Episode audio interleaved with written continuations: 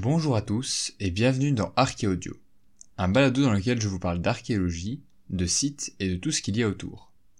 Dans cet épisode, nous partons à la découverte de l'empire Songhai et du tombeau des Askia.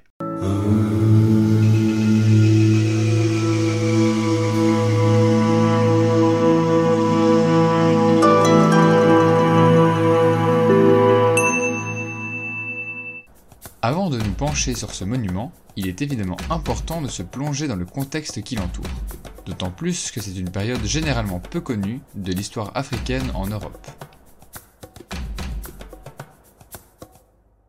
1492 à Gao en Afrique de l'Ouest dans l'actuel Mali, meurt l'empereur Soni Alibert qui avait permis à Songhai de s'extirper du joug de l'empire malien. En effet, il aurait mené 32 guerres en 26 ans, réformé l'armée et pris Tombouctou et Djenné, deux grandes cités de la région. Son fils, Sonny Baro, doit hériter. Mais selon les sources, il refuserait de se convertir à l'islam ou bien il ne serait pas un bon musulman. Toujours est-il que pour cette raison, Askia Mohamed tente de prendre le pouvoir.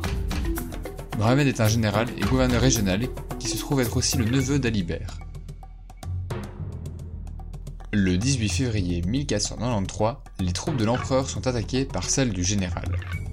L'armée de Mohamed en sort gagnante, et moins de deux mois plus tard, une autre bataille eut lieu. Sonny Baro y fut de nouveau vaincu et s'enfuit en exil. Askia Mohamed devint alors officiellement le nouvel empereur Songhai le 12 avril 1493 et créa sa dynastie, celle des Askia. S'ensuit alors un règne haut en couleur. Premièrement, il va tout de suite menacer les juifs de mort s'ils ne se convertissent pas à l'islam.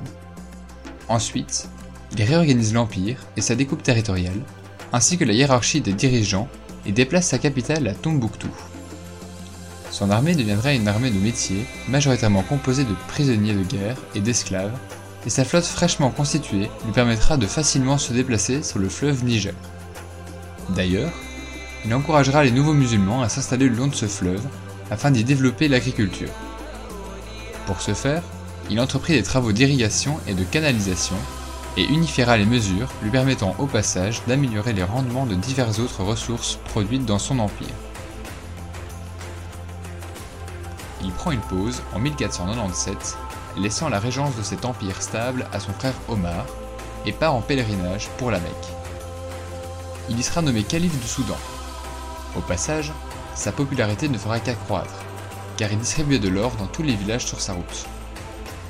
À son retour, il sera accompagné de lettrés musulmans et continuera de propager l'islam à travers son empire. Il mènera d'ailleurs une guerre sainte contre Nasseré, le roi du pays Mossi, qui était un animiste. Il agrandira aussi l'empire Songhai jusqu'au Sénégal et au milieu du Sahara, faisant ainsi de son empire le plus grand empire africain.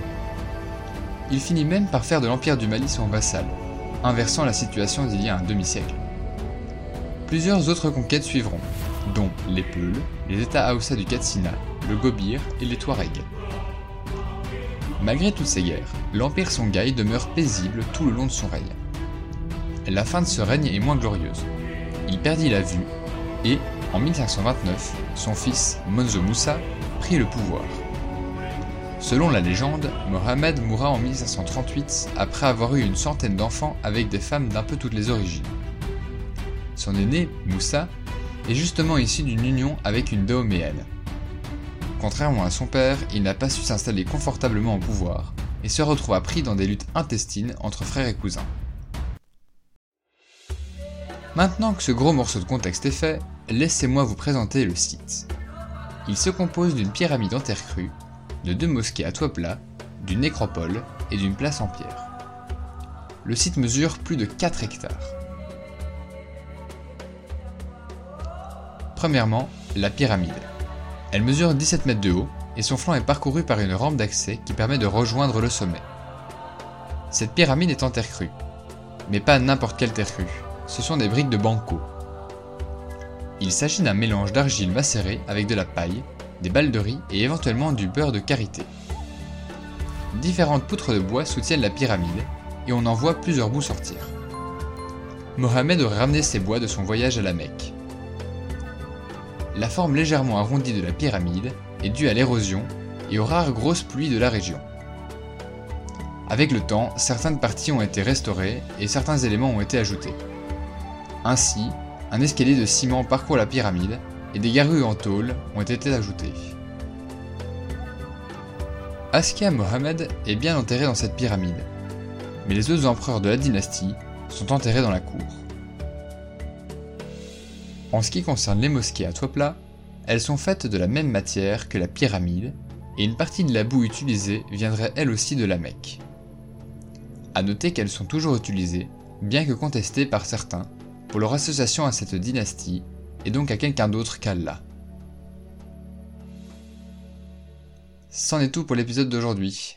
Comme d'habitude, j'espère qu'il vous a plu et que vous avez encore appris plein de choses. Moi je vous donne rendez-vous dans le prochain épisode, dans lequel nous nous intéresserons à la grotte de Lascaux.